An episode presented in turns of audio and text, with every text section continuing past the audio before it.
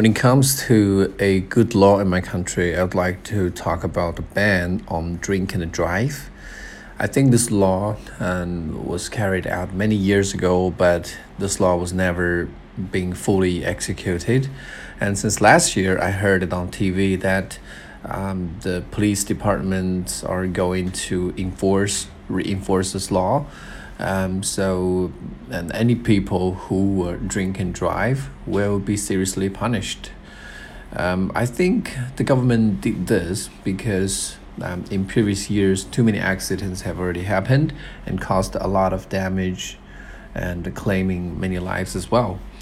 Um, I think this is a very good law for the following reasons. First of all, it protects life, um, both the driver's lives and the pedestrians' lives because when people are drunk, they will respond very slowly and they cannot see clearly. Sometimes they might even see double. So it's very dangerous. And besides, um, I think this law reduces property loss.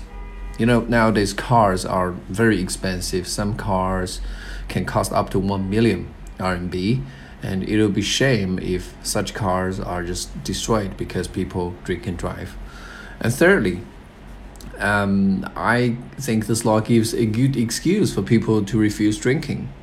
You know, my dad is a businessman, so he often attends various formal dinners, and on these occasions, people would persuade, persuade him to drink, but he couldn't refuse. Now that this law is in place, um, he could easily refuse them by saying that he doesn't want to be a criminal. So, in the future, I do believe that people in China will obey this law and uh, drink and drive will not exist in our society.